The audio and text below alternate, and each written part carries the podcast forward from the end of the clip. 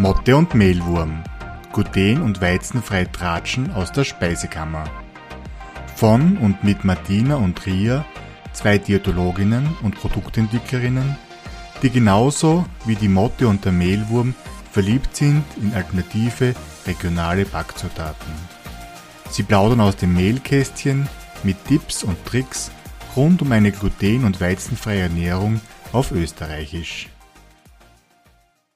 Ja, herzlich willkommen zu unserer bereits achten Folge. Wir haben heute wieder eine spezielle Folge vor uns. Aber bevor wir starten, liebe Ria, schön, dass du da bist. Wie geht's dir heute? Hallo, ich freue mich heute auf die Folge ganz besonders, weil wir wieder Unterstützung mit an Bord haben. Mir geht's super. Mit uns im Podcast heute ist die Daniela, die Daniela Mulle. Und ich würde sagen, sie darf sich gleich selber vorstellen, was sie tut, wer sie ist und was sie so treibt. Ja, sehr gerne. Danke, liebe Ria, liebe Martina, für die Einladung. Und ähm, ja, wer bin ich? Ich bin ähm, Ernährungswissenschaftlerin und auch Diätologin. Also ich habe jetzt, heute in der Früh mal nachgerechnet. Vor mittlerweile zehn Jahren habe ich die Diätologie nachgemacht als Ernährungswissenschaftlerin. Warum habe ich das gemacht? Weil mir im Lauf meiner Arbeit äh, aufgefallen ist, dass ich eigentlich lieber oder sehr gerne mit, äh, mit Menschen arbeite, die irgendwelche Erkrankungen haben. Und da ist es halt in Österreich so, ähm, vor allem in Österreich so, dass rein rechtlich da nur Diätologen, Diätologinnen arbeiten dürfen, also da wirklich Ernährungstherapie machen dürfen. Ja. Und ich habe mir dann, in, seit ich dann die Diätologie-Ausbildung gemacht habe, habe ich mich gleich freiberuflich niedergelassen sozusagen und angefangen, mich eigentlich auf Bauchbeschwerden zu spezialisieren. Das heißt, Unverträglichkeiten, Allergien, aber auch äh, Intoleranzen, dann natürlich auch chronisch entzündliche Darmerkrankungen, äh, auch so Sachen wie Zöliakie. Ja, das sind so meine Bereiche, die ich unter Bauchbeschwerden subsumiere. Genau, und was gibt sonst zu mir noch zu sagen? Ja, ich bin Mama von zwei quirligen Buben, die sind vier und sieben jetzt gerade und wohne in Wien, habe dort ein Hochbeet, ganz unüblich eigentlich für in der Sehr Stadt, spannend, weil ich bin ja. ja mitten in der Stadt, aber es geht sich aus in so einem Gemeinschaftsgarten und ansonsten, ich laufe halt total gern. Also wenn ich jetzt nicht ja, am Hochbeet arbeite oder mit den Kindern bin oder eben irgendwie was koche oder back oder so oder mit den Patienten äh, in der Beratung oder in den Therapien bin, dann laufe ich und ja, gehe auch gerne in Konzerte. Ja, das wäre so zu mir mal grundsätzlich. Ja, sehr cool. Das klingt ja schon sehr spannend. Wobei, muss ich dazu sagen, die Ria hat die mit Daniela vorgestellt. Für mich bist du ja eigentlich die Bauchdetektivin. Also wenn wir wieder ein neues Video sehen auf Instagram oder die Bewerbung eines neuen Videos, dann sage ich ja zu, zu Ria nicht, hast du das neue Video von der Daniela gesehen, sondern von der Bauchdetektivin. ja, genau, das stimmt. Weil du hast jetzt deine, deine Schwerpunkte schon ein bisschen erklärt, aber wie kommst du denn jetzt genau auf den Namen?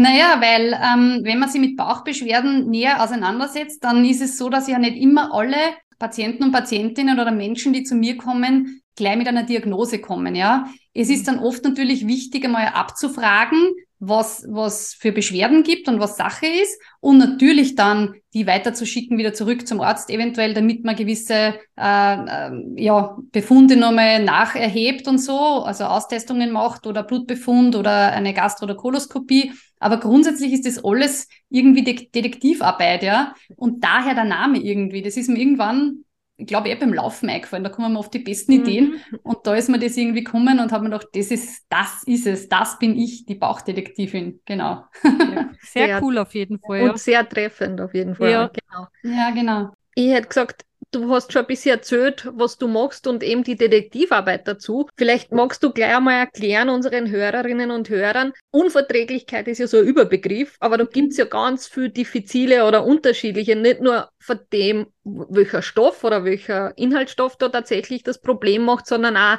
wie diese Unverträglichkeiten zustande kommen. Also es gibt da die Wörter wie Malabsorption oder Maldigestion, Intoleranz und so weiter. Magst du kurz erklären, was da die groben Unterschiede sind? Mhm.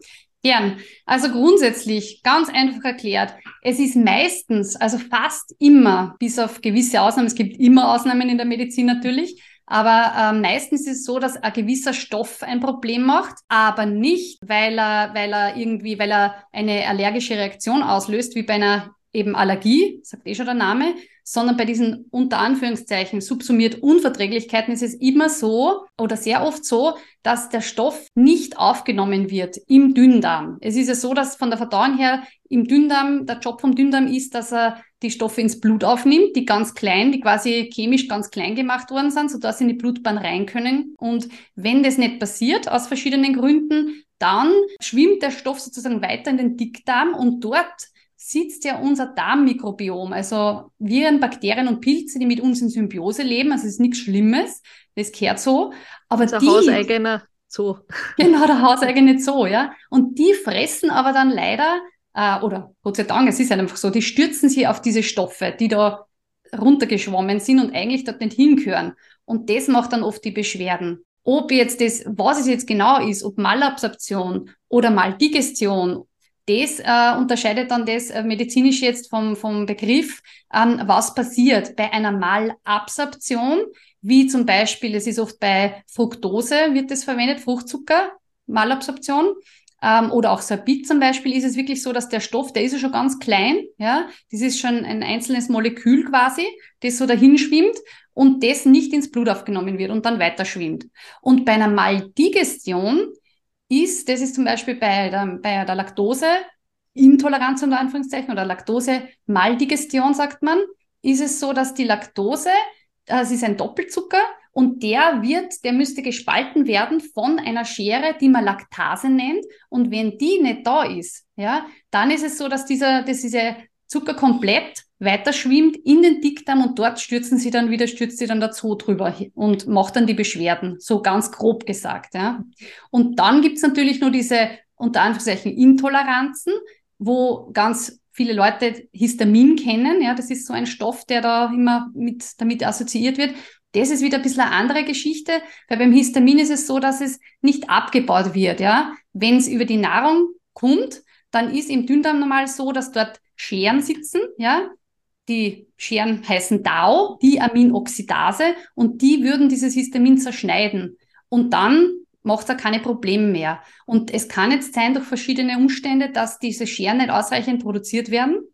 Und dann macht natürlich das Histamin die Probleme, beziehungsweise, und da kommen wir wieder zu der Detektivarbeit, ja, beim Histamin ist es ziemlich komplex, weil das Histamin kann auch im Körper produziert werden. Ja, das ist ein Botenstoff und der wird in den Mastzellen gespeichert und kann ausgeschüttet werden aufgrund von verschiedenen ähm, Dingen. Und das muss man auch mit beachten. Also man muss quasi als Bauchdetektivin schauen, wo hat, wie sind jetzt die Symptome genau und wie, wie, wie geht es dem Patienten allgemein, was dann so seine, was ist so sein Tag, wie, wann passieren denn die, ähm, ja, die Reaktionen sozusagen, wann hat er denn seine Symptome, um herauszufinden, ist es jetzt nur das Histamin aus dem Essen zum Beispiel in dem Fall oder ist es auch das körpereigene? Man muss das immer dann ganz endlich sehen und, und, und, und anpacken, ja. Genau. Aber das so zum ganz, ganz im Schweinsgalopp quasi erklärt, der Unterschied.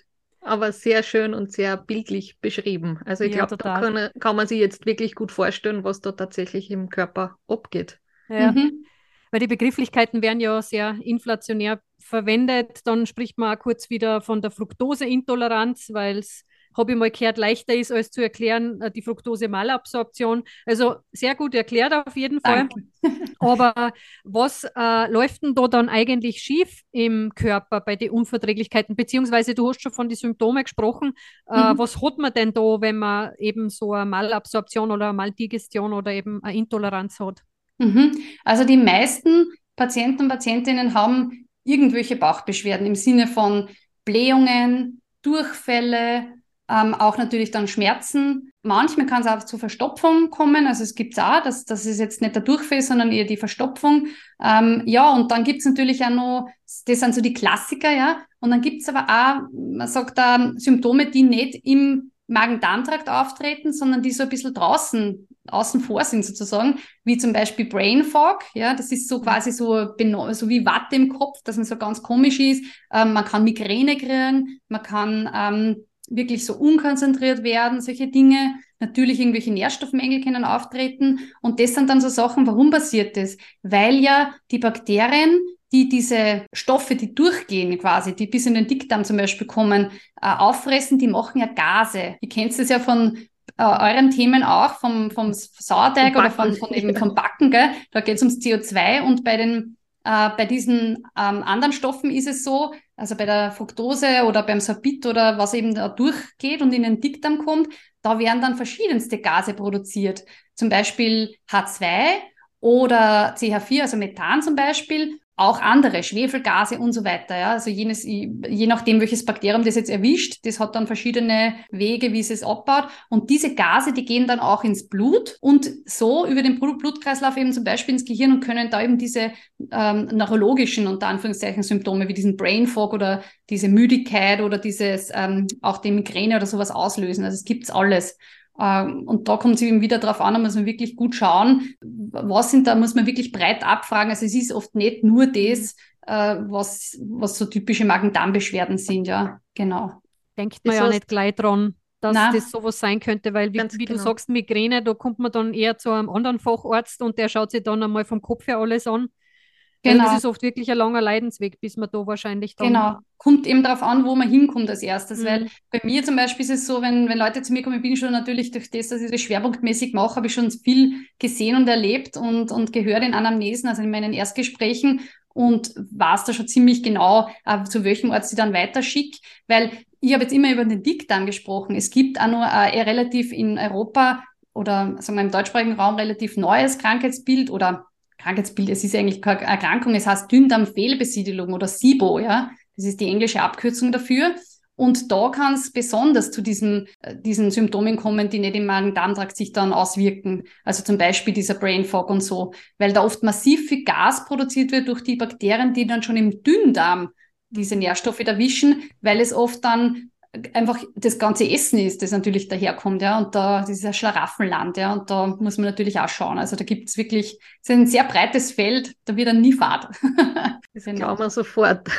Was ich jetzt auch sehr spannend finde, das ist jetzt aber nur so eine Information am Rande, weil es das so schön dargestellt hast, dass diese Gase, die sie im Dickdarm bilden, dann ins Blut gehen. Und das ist ja eine ganz rationale und logische Erklärung, warum man zum Beispiel Laktose und Fructose über die Atemluft testen kann, weil genau da durch den Ausatemweg, also durch die Ausatemluft, kann ich dann schauen, was im Darm schief geht. Das ist ja vielleicht für viele was, was nicht gleich im ersten Moment logisch klingt, aber so wie es das du jetzt gerade erklärt hast, ist es ja absolut einfach dargestellt und kann man gut nachvollziehen, warum es dann genau. Sinn macht, da eine zum Blasen, als wie, dass man in den Darm eine schaut zum Beispiel. Genau. Da muss man aber nur eines dazu ergänzen. Es ist wichtig, es gibt auch, also gemessen wird normalerweise standardmäßig eben dieses, dieses ähm, diesen Wasserstoff, ja, also dieses H2, aber es gibt auch Non-Producer. Es gibt auch Leute, die keinen, wo die Bakterien keinen Wasserstoff produzieren und wo das dann äh, auch natürlich dann auch keinen Wert ergibt im Test. Deswegen ist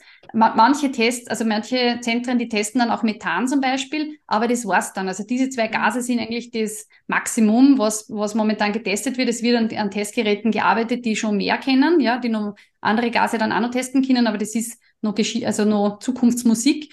Ähm, wichtig ist da immer, nur weil ein Test negativ ist, ja, heißt es jetzt nicht, dass der, derjenige diese, also dass derjenige wirklich nichts hat, ja. Es ist auch immer wichtig, dass da die Beschwerden mit äh, dokumentiert werden. Also das heißt, das wird eh meistens, also bei den Zentren, mit denen ich, also wo, wo ich Befunde dann sehe, ist das ganz, ganz oft so. Aber ich habe auch schon Befunde gesehen, wo dann mhm. negativ war und wo dann aber mir die, die Patienten berichten, ja, aber ich habe wahnsinnig Blähungen gehabt oder zu Hause dann war es ganz schlimm. Und ja. das ist schon ein Hinweis. Also da muss man wirklich aufpassen und wirklich das mit erwähnen, eben auch beim Gespräch dann mit der Diätologin, mit dem Diätologen, ähm, oder mit dem Arzt, dass man das wirklich dazu sagt, weil das ist auch wichtig. Also nicht jeder schlagt aus beim H2, ja. Auch spannend, inwiefern da die Psyche nochmal mit einwirkt. Also ich stelle mir das gerade bei mir vor, wenn ich mir vorstelle, ich habe irgendwas und mir geht es nicht gut und der Arzt sagt mir dann, naja, du hast aber nichts. Und ich spüre das aber dann trotzdem, dass sie das quasi du irgendwie selber auch ein bisschen befeuert. Hast das du da irgendwelche Erfahrungen, dass ich mich da in irgendwas stress, was eigentlich gar nicht da ist? Oder ist das dann eher schnell einmal, okay, da ist wirklich was oder ist nichts? Ja, das wäre wieder dieses Thema eher beim, beim Histamin, würde ich sagen. Ist das, ist das schon möglich, weil ja, wie ich gesagt habe, das Histamin ähm, wird ja im Körper ausgeschüttet, ja, ist im Körper in den Mastzellen, also das sind spezielle weiße Blutkörperchen, die im Gewebe sitzen, in denen wird das gespeichert und dann ausgeschüttet bei verschiedenen Dingen. Und einer von diesen Dingen ist eben zum Beispiel Stress. Ja, und und das in, in dem Sinne, wenn es mir wirklich schlecht geht oder wenn ich mich wirklich vor was fürchte oder so, das ist ja was, was Stress auslöst. Stress ist ja für jeden was anderes. Also das entsteht ja durch die Bewertung im Gehirn. Und wenn ich es jetzt stressig empfinde, dann kann es durchaus sein, dass die mhm. Mastzellen das auslösen. Und dann kann es durchaus sein, dass er, dass er eine Reaktion dann gibt, die durchaus im Magen-Darm-Trakt passieren kann, weil das Histamin hat ja vier Rezeptoren, wo es andockt. Und da ist eines, also zwei davon sind im Magen-Darm-Trakt eben, die H1 und H2, also einer, eines Magen, eines im Darm. Und da gibt's natürlich dann die Beschwerden. Und das wäre dann sowas, wo man sagt, ja, pff, einfach nur einig steigert, aber ja, das gibt's. Und das ist aber genauso wichtig, weil im Endeffekt geht's ja nicht darum, dass ich irgendwas irgendwie behandle. Es geht ja um den Patienten. Also dem soll es ja besser gehen. Also wie, wie man das dann erreicht, ist, ist ja dann quasi nebensächlich. Ja. Da muss man halt, und ich bin nicht drauf gekommen, man muss ja wirklich den Gesamtansatz Form. Mhm. Also man muss da wirklich ganzheitlich betreuen und wirklich auch schauen, wie schaut es mit dem Stressmanagement aus, wie, wie nicht nur das Essen betrachten quasi, ja, dass mhm. man da wirklich einen guten Ausgleich hat. Ja. Du hast es ja jetzt vorher schon gesagt, es gibt halt zahlreiche Unverträglichkeiten unter dem Deckmantel, eben auch noch diese Oligosaccharide, die haben wir noch gar nicht besprochen gehabt, da mhm. wo es jetzt auch ein bisschen zu einem Trend geworden ist oder beziehungsweise eine neuere Form mhm. der der Auslassungsdiät, nennen wir es einmal so, oder dass man sich herantastet, was davon vertragt man wirklich schlechter. Mhm. Das wären diese FODMAPs, werden es auch noch genannt, diese Fructane und Galaktane, also alle Oligosaccharide, wo so mhm. unter mittellangen Zuckern verstanden werden. Magst du da noch ein bisschen erzählen, wie du mit dem vorgehst oder was das genau mhm. ist, was da dahinter steckt in dieser Low-FODMAP-Diät? Mhm. Ja, voll gern. Also da ist es grundsätzlich so, dieses, was du jetzt angesprochen hast, diese Fructane, Galaktane, das ist ja das O von FODMAP. Also FODMAP ist ja ein englisches Akronym und das steht für Fermentable Oligosaccharides und da sind wir jetzt beim O, ja.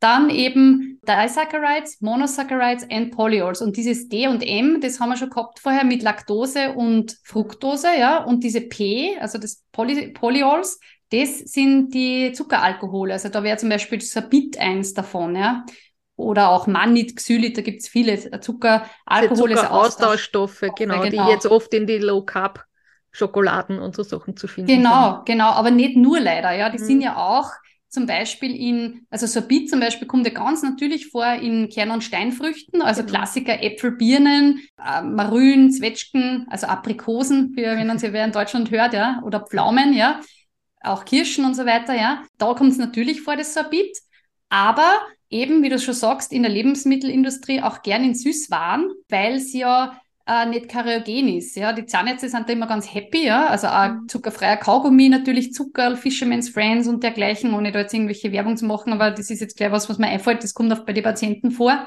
Ähm, ja, und da muss man schauen. Und auch übrigens, wenn wir schon da, davon reden, Medikamente auch. Jetzt kommt ja wieder diese Erkältungszeit, ja, Hustensaft, Brausetabletten. Lutschtabletten, ja. Lutschtabletten, da muss man immer schauen, wenn man da ein Thema hat, so ein Bit ist da meistens drinnen, ja.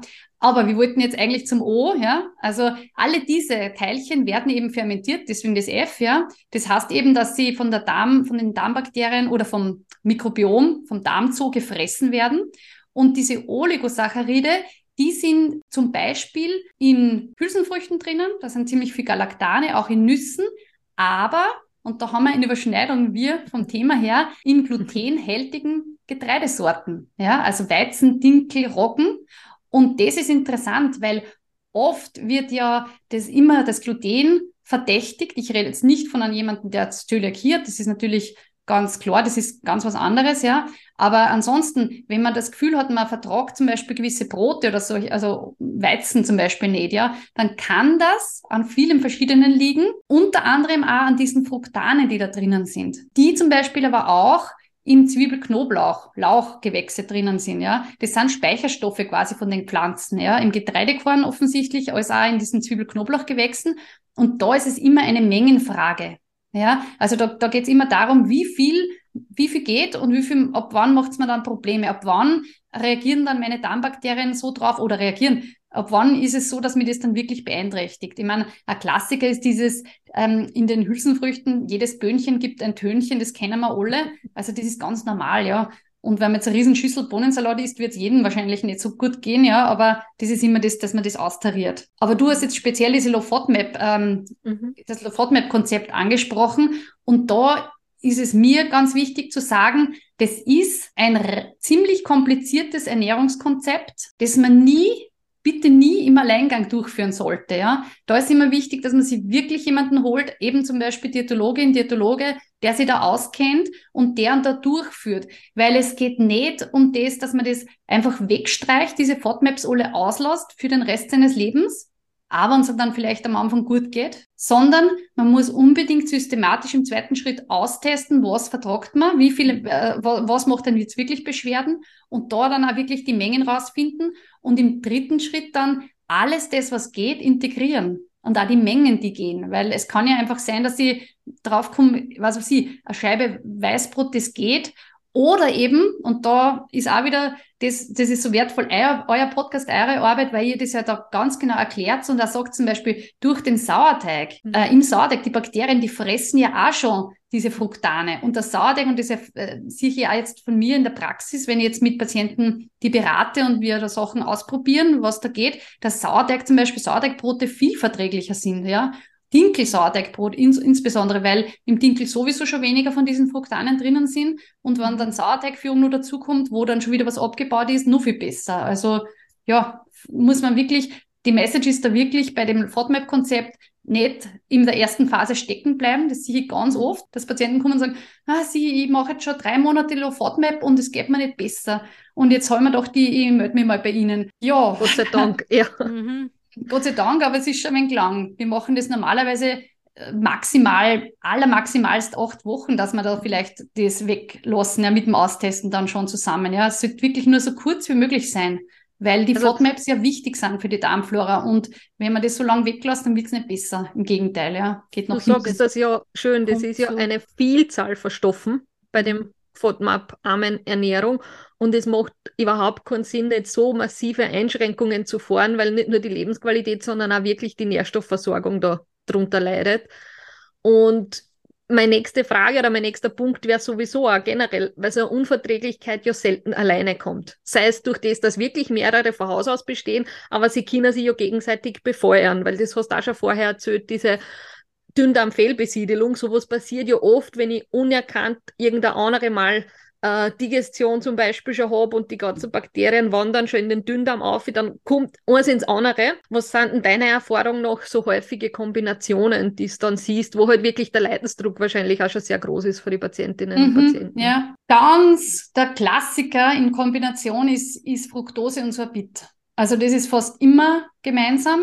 Ganz selten, dass nur das eine oder das andere ist. Dann noch oft ist es, dass Leute eben Fructose und oder Sorbit und dann Laktose, also dass das Themen sind, die da, die da zu bearbeiten sind. Und, und sehr gerne, sehr, sehr gerne ist auch das Histamin oft mit dabei. Und dann wird es halt wirklich für die Leute oft wirklich kompliziert. Ich glaube, das ist dann oft auch das, wo sie sagen, puh, jetzt blicke ich wirklich nicht mehr durch, jetzt muss ich wirklich mir wen suchen, der mir da weiterhilft, ja weil es dann schon komplex wird. Aber die gute Nachricht ist, dass speziell, was ich, also das ist das meine Erfahrung mit dem Histamin jetzt, ja, das ist oft temporär da meine ich jetzt nicht, das ist eine Sache von einem Monat und dann geht's wieder schwuppdiwupp. Aber oft ist es, das ist jetzt auch das, was ich meine mit, mit man muss alles einbeziehen und man muss auch bei den Patienten wirklich ein bisschen Detektivarbeit leisten und wie seine Geschichte generell. Weil oft, äh, es kommt ja nie von, oft einfach so, ja, mhm. sondern es, es, es entwickelt sich so eine Unverträglichkeit, Intoleranz, wie auch immer man das jetzt nennen möchte.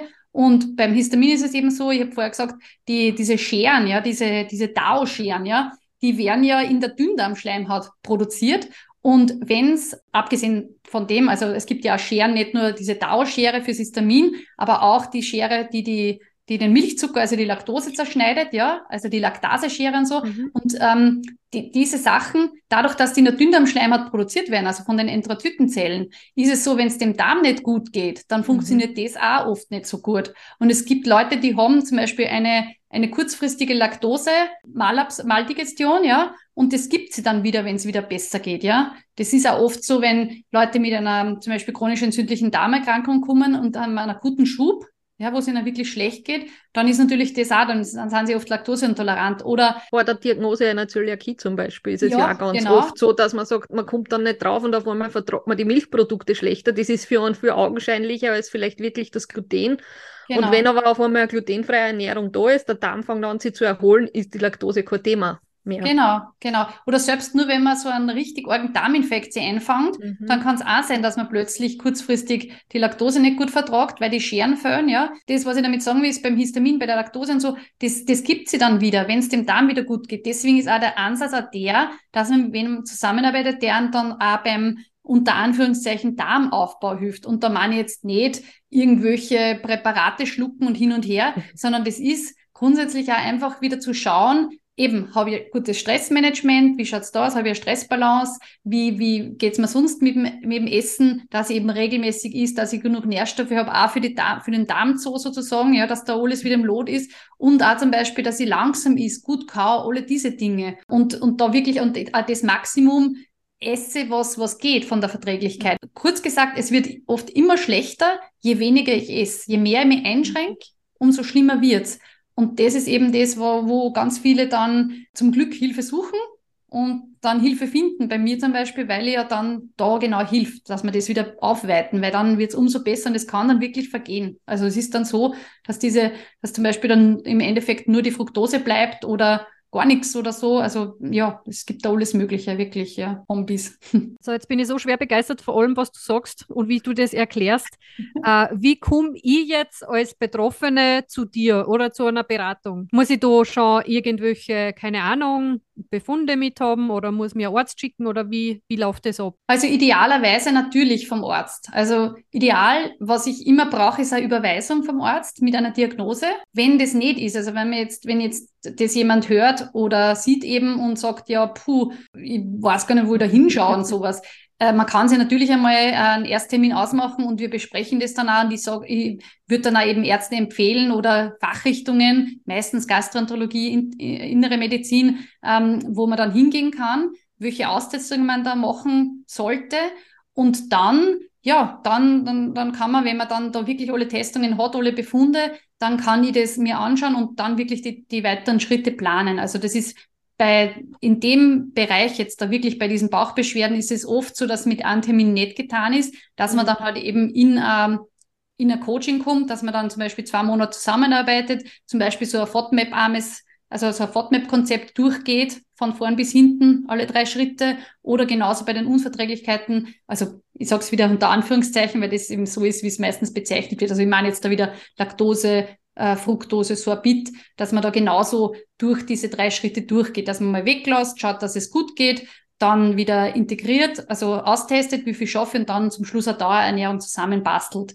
Und dazu noch natürlich, also die, die Basics für mich, dass man eben auch wirklich schaut, wie schaut so der Tag aus, wie schaut es mit dem Stress aus. Wie gesagt, da reite ich immer drauf herum, weil das ist einfach, wie, wie ich frisch von der, von der FH quasi gekommen bin, da schaut man nicht drauf. Da hat man die Listen und, und so macht es dann noch Schema F, aber man kommt ziemlich schnell drauf, wenn man das schwerpunktmäßig macht, dass das nicht, nicht das Ganze ist. Ja. Und man muss da ein bisschen breiter blicken und muss schauen, dass man da alles abdeckt, weil sonst kommt man nicht zum Ziel. Ist absolut spannend, weil tatsächlich fängt ja das dort an mit, wie bereite ich mir mein Essen zu, beziehungsweise wo kann ich essen gehen, wie, wie schaut das dort aus. Also das sind ja alles wesentliche Faktoren, mhm. die natürlich mitunter Stresspotenzial mit sich bringen. Genau, Und das genau. ist ganz, ganz wesentlich, dass man das ja, nicht außer Acht lässt. Ja. Genau, also das geht da wirklich in, ins Detail, also dass man wirklich genau schaut, wie schaut der Alltag aus, wie mache ich das in jeder Phase, wie, wie komme ich da durch, ja, also es soll ja nicht, eben, wie gesagt, ich, ich muss mich ja gut ernähren und, und das ist eben das, wo ich da drauf schaue, dass das wirklich auch das sicher ist, ja, dass man sagt, mhm. okay, ich krieg da meine, mein Essen, ich, mein Körper kriegt alles, was er braucht, damit ich da nicht irgendwie in irgendwo, äh, vielleicht in irgendeiner Mangelerscheinung oder in irgendeiner Unterversorgung reinschlitter, ja. Grundsätzlich ist es dann auch so, ich arbeite halt auch online. Also das heißt, mhm. man muss, man kann, wenn man in Wien ist, zu mir in die Ordinationen kommen, in denen ich bin. Oder auch natürlich über äh, Zoom, also einfach über Zoom mit mir arbeiten. Also ich arbeite im ganzen deutschsprachigen Raum grundsätzlich, auch auf Englisch. Also falls wer eine englische Beratung eine, oder Coaching möchte, auch kein Problem. Selbst sollte es jemanden geben, der sagt, puh, naja, in so einer Beratung oder na, so längeres Coaching, das ist mir zu aufwendig, das kann ich mir vielleicht auch nicht leisten, weil in Österreich wird das ja leider nicht von den Krankenkassen übernommen, im Gegensatz zu Deutschland. Stimmt, ja. Da habe ich, also da habe ich, das hat mich auch ziemlich gestört und dann haben wir gedacht, na, wie kann ich den Leuten trotzdem helfen? Und das war der Grund, warum ich zum Beispiel dann meine Toolkits kreiert habe. Also ich habe einen Toolkit für Laktose und für Fructose kreiert, wo ich, das ist ein Online- Minikurs sozusagen, mhm. wo man selber Schritt für Schritt durch diese drei Phasen der Ernährungstherapie durchgeht. Also wo ich quasi in Mini-Videos mit Checklisten, Downloads, also mit, mit verschiedenen Sachen zum Runterladen, auf was ich aufpassen soll und so weiter, wo ich da wirklich genau den Prozess durchgehe mit jemandem, mhm. aber eben ohne mir. Ja? Man kann natürlich mhm. auch trotzdem einen, einen Beratungstermin dazu ausmachen, mhm. wenn man möchte und so. Aber grundsätzlich ist das genau das, weil ich mir gedacht habe, ich meine, warum soll jemand, der jetzt gesetzlich versichert ist in Österreich, sich das aber nicht leisten kann, warum soll der jetzt keine gute Therapie bekommen? Ja, also Absolut. deswegen war, da mir, war mir das ganz wichtig, dass ich das ins Leben rufe und ja, es wird noch ein so ein Bit-Toolkit folgen. Also es ist noch nicht, noch nicht alles fertig, also es kommt da noch einiges sicher daher. Sehr und wir gehen auf jeden Fall für alle, die da jetzt interessiert hinhören, gehen wir natürlich alle Links in die Show Notes ein. Dankeschön. Genau. Weil ich glaube, du hast das auch sehr schön aufbereitet auf deiner Website, dass man sich da durchhandeln kann und informieren kann und schauen kann, ist das jetzt genau das, was ich brauchen kann oder in welcher Form passt genau. am besten für mich. Genau. Ich meine, sicher ist eins zu eins immer besser, wenn man mit jemandem äh, arbeiten kann, das ist ganz klar. So ist es auch gedacht, aber ich sehe halt doch immer wieder, dass, dass dann Leute, die das nicht machen wollen oder so, die, die, da bleibt dann nur der Dr. Google zum Beispiel und mhm. das ist oft nicht so das Wahre und man wird dann oft nur verwirrter, als man vorher war, ja. Also. Absolut. Und die Gefahr, dass man dann irgendwann sehr, sehr eingeschränkt in seiner Nahrungsmittelauswahl ist, ist halt da extrem groß. Und das macht dann die Sache natürlich, wie du es gesagt hast, schon nicht wirklich besser. Ja, genau. Also wir sind begeistert von dem, was du tust, weil wir einfach das sehr schätzen, dass du dich sehr intensiv mit dem Thema auseinandersetzt und wirklich in detektivischer Arbeit dem Ganzen auf den Grund gehst. Und tatsächlich kann es fast jedem passieren, dass zumindest zwischenzeitlich irgendwas nicht so verdaut wird oder dorthin gelangt, wo es hinkehrt und dann Beschwerden macht. Und daher sind wir der Meinung, es macht einfach Sinn, dass man weiß, wo man Hilfe bekommen kann, wenn es mhm. einmal zwickt und druckt und schneidet im Bauch. Ja, genau. Ja, Aber was mich jetzt halt auch noch speziell interessiert, jetzt gar nicht so zu den Krankheitsbilder oder das, was wir bis jetzt geredet haben, sondern eher, du bist ja auf YouTube vertreten mit deinen Informationen. Übrigens gleich dazu gesagt, unser Podcast, den wir heute eben aufzeichnen, der kommt auch irgendwann bei dir dann auf YouTube auf mhm. deinen Kanal. 2023, ja genau. 2023 dann genau. Was mich jetzt genau interessiert ist, wie bist du überhaupt drauf gekommen, weil das ist ja eher selten für uns Diätologinnen und Diätologen, dass wir uns so in die Öffentlichkeit schmeißen. Wie bist du auf das gekommen, dass du gerade YouTube für deine Wissensvermittlung verwendest? Puh, gute Frage, gute Frage. Hm, ich bin da mehr oder weniger reingerutscht, ja. Ich, eigentlich, ich wollte immer natürlich auf Social Media präsent sein, ja, also Instagram, Facebook und so.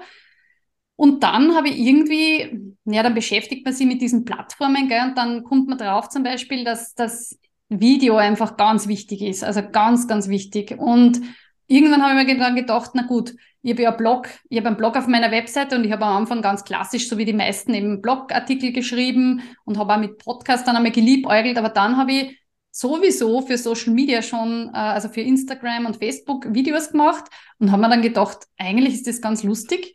Und, und irgendwie taugt mir das und dann haben wir gedacht, naja, dann warum nicht einen YouTube-Kanal machen? Es gibt da eh, es gibt irrsinnig viel Information, ja, ganz, ganz viel Sachen auch wirklich gute Sachen teilweise, aber es gibt halt auch leider viel jo, äh, fragwürdige Informationen. Und dann haben wir gedacht, na ja, warum nicht dort präsent sein und dort äh, wirklich gute Ernährungsinformationen verbreiten, gerade für eben Betroffene mit Bauchbeschwerden. Genau, und so bin ich irgendwie dazu gekommen, weil ich mir gedacht habe, wenn ich eh schon Videos mache, dann machen wir es gleich ordentlich, ja, oder halt auch auf einer anderen Plattform, ja. Also auf jeden Fall eine schauen alle, die jetzt neugierig geworden sind, weil da sind wirklich sehr anschauliche und wirklich sehr bildlich erklärt, die Themen oder die Probleme, die sie ergeben können und es macht auch Spaß zum Zuschauen auf jeden Fall. Danke, ja. Danke für das Feedback. Ja, mir ist immer ganz wichtig, dass, äh, dass Betroffene halt einfach auch verstehen, was passiert. Mhm. Also das ist vielleicht aber auch das Erbe meiner Ernährungswissenschafts- äh, Karriere oder meines Studiums. Wir haben uns ja da, also ich meine, ich habe mir sechs Jahre wirklich intensiv mit dem Ganzen beschäftigt, mit Chemie und mit, ja, also diesen ganzen Dingen, die da im Hintergrund sind. Ja, und es, es ist einfach, ich finde, es hilft wahnsinnig. Das merke ich an meinen Coachings, in meinen Beratungen und so, dass es einfach wahnsinnig hilft, wenn die Leute verstehen, was passiert, weil dann natürlich es ganz anders ist, dass man auf gewisse Sachen dann schaut oder gewisse Sachen irgendwie macht, wenn man es nachvollziehen kann. Und das versuche ich in meinen Videos auch zu vermitteln, dass ich das wirklich so erkläre,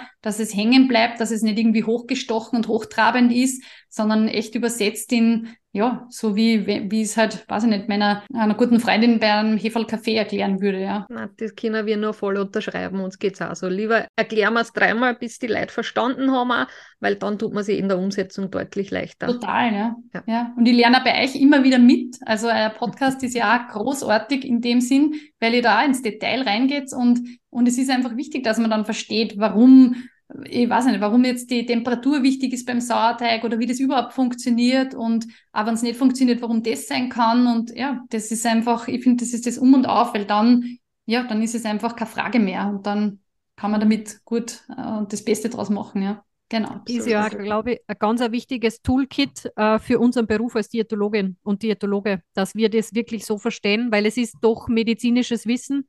Der Arzt und die Ärztin haben oft nicht die Zeit, dass sie das lange erklären.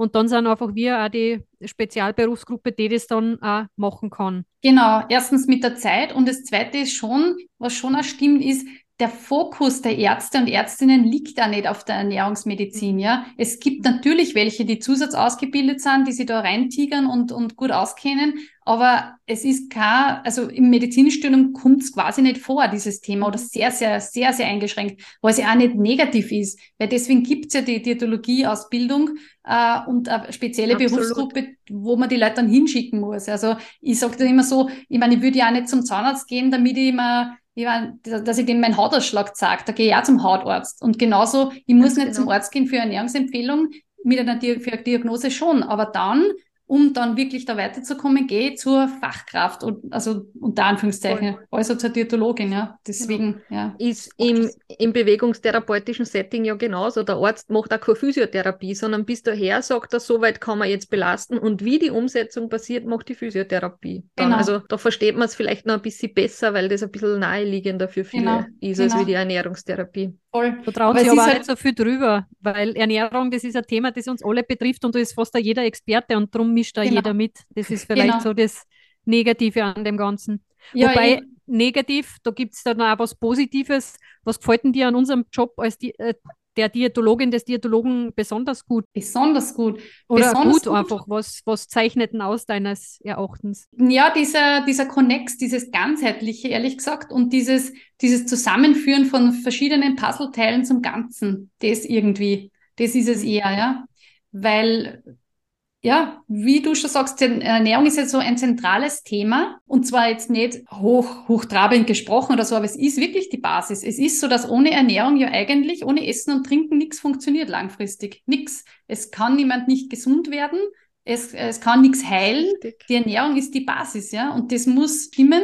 Da muss einfach alles da sein. Ich meine, wir sind Gott sei Dank, unsere Körper sind zum Glück so, dass sie sehr viel verzeihen und dass sie lange, lange, lange, lange, lange, lange mitmachen und kompensieren können. Aber irgendwann kommt's kommt's raus, ja. Und und mhm. wir als Diätologen, Diätologinnen kennen halt wirklich da die, da wirklich alles mit betrachten. Und auch wenn wir nicht alles machen müssen, ich bin genauso, dass ich sage, ich mache auch nicht jetzt Bewegungsempfehlungen äh, oder ich, meine, ich sage, das ist ein Teil, das ist wichtig und gebe dann auch wirklich Kontakte weiter, dass ich sage, schauen Sie dorthin. Oder auch wenn ich jetzt merke, es ist ähm, psychotherapeutisch zum Beispiel mehr erforderlich, als ich geben kann, ja, obwohl ich zusätzlich ausgebildet bin in Ernährungspsychologie, aber trotzdem, ja, wenn ich merke, es übersteigt meine Kapazitäten, dann gebe ich gern weiter. Aber das ist es. Ich sehe mich da ein bisschen so als, als die Vermittlerin, ja.